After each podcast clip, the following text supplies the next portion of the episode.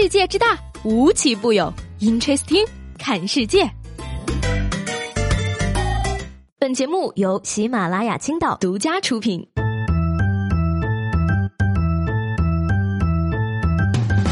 Hello，各位好，欢迎收听本期的 Interesting，我是西贝。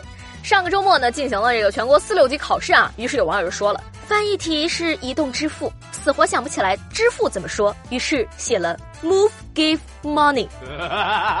呃，题目是中国移动支付市场前景，而我只会写中国，明年一起加油 好吗？话说呢，又快到了这个期末考试复习周了啊！各位正在与期末考试或者是论文搏斗的同学们，下面这则建议啊，你一定要收好了。作为一个毕业半年有余的老学姐啊，提醒各位在校的师弟师妹，论文该交就得交，导师绝对不能惹呀。你永远也不知道他们为了催论文能干出什么事儿来。说着，在二零一四年的时候呢，伊拉克小青年费斯呢在瑞典隆德大学攻读博士，家人来信说啊，这个 IS 杀光了家乡的男性，奴役女性，于是呢他立刻回家保护妻儿，结果遭到了敌军的包围。这个费斯呢就写信跟自己的教授道歉，悲情的说呢自己完不成论文了。没想到啊，这位教授立即联系了保安负责人，几天之后，四名雇佣兵杀到了费斯的家乡，救出了他们一家。费斯回到大学，完成了博士学业，目前呢正在积极工作赚钱，以偿还雇佣兵的费用。硬核教授雇凶催文，真的是知识改变命运啊！这说明了什么，朋友们？Deadline 比 IS 还要恐怖。哎呀，现在校园里真是管得很宽啊！学生陷入 IS 要负责找雇佣兵抓人回来写论文，学生喝酒喝瘫了赔钱。说这个零零后小伙小亮呢，是河南某职业院校的学生。前年的时候呢，小亮和六名同学在宿舍喝白酒，结果喝成了高位截瘫。于是呢，小亮的家人呢就把学校、超市以及一起饮酒的同学都告到了法院。最终呢，法院判决小亮承担百分之十五的责任，学校未尽到教育和监管的责任承担百分之六十五的责任，小伟等六名同学承担。百分之十五的连带赔偿责任，也就是说呢，学校要赔八十多万，同学要赔二十多万。呃，那我想问大家了啊，你觉得学校这个责任冤不冤呢？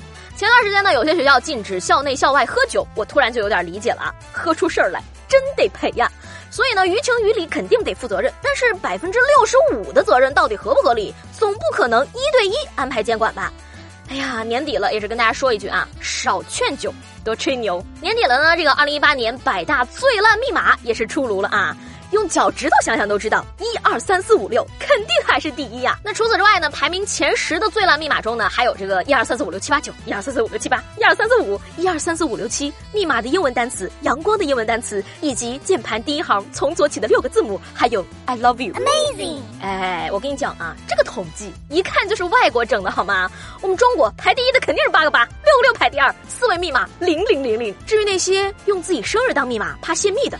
别担心，根本没有人记得你的生日，好吗？密码嘛，用着就为一个省心。银行卡里那点钱，算上小数点后两位，还没有密码位数多呢。费那心思干嘛？没必要。真的没必要。到年底了啊，这个新一轮发胖的马上就要来了。现在呢，据说这个市面上的人已经分成了两个阵营，一种是抓紧减肥，给自己的年终肥创造份额；一种是破罐破摔，反正减完也得胖，不如现在就把奶茶喝起来。第二种人典型代表，那要数周杰伦了。周杰伦想喝奶茶想到什么程度呢？演唱会唱出来的词儿都是奶茶，珍珠奶茶离开了杯垫，拼命想喝里面的珍珠。哎呀，只能说一路走来，周董的变化。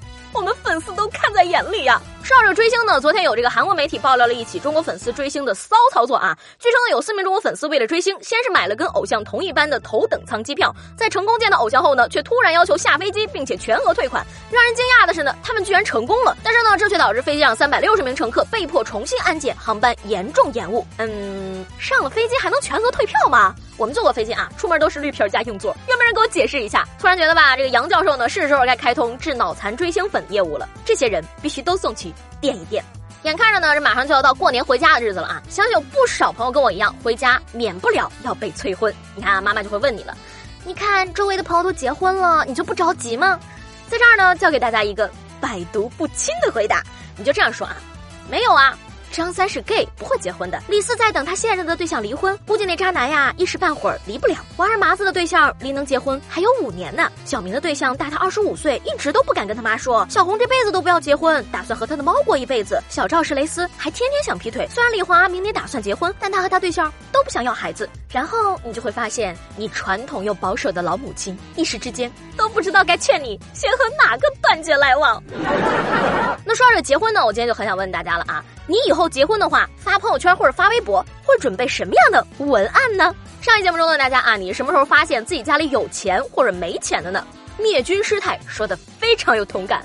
我是小时候发现家里没钱，长大后发现家里是真的没钱。但是呢，这个有大哥呀，这位朋友他心态就非常的乐观了。他说，可能我爸比王思聪的爸沉得住气，我还是再等等吧。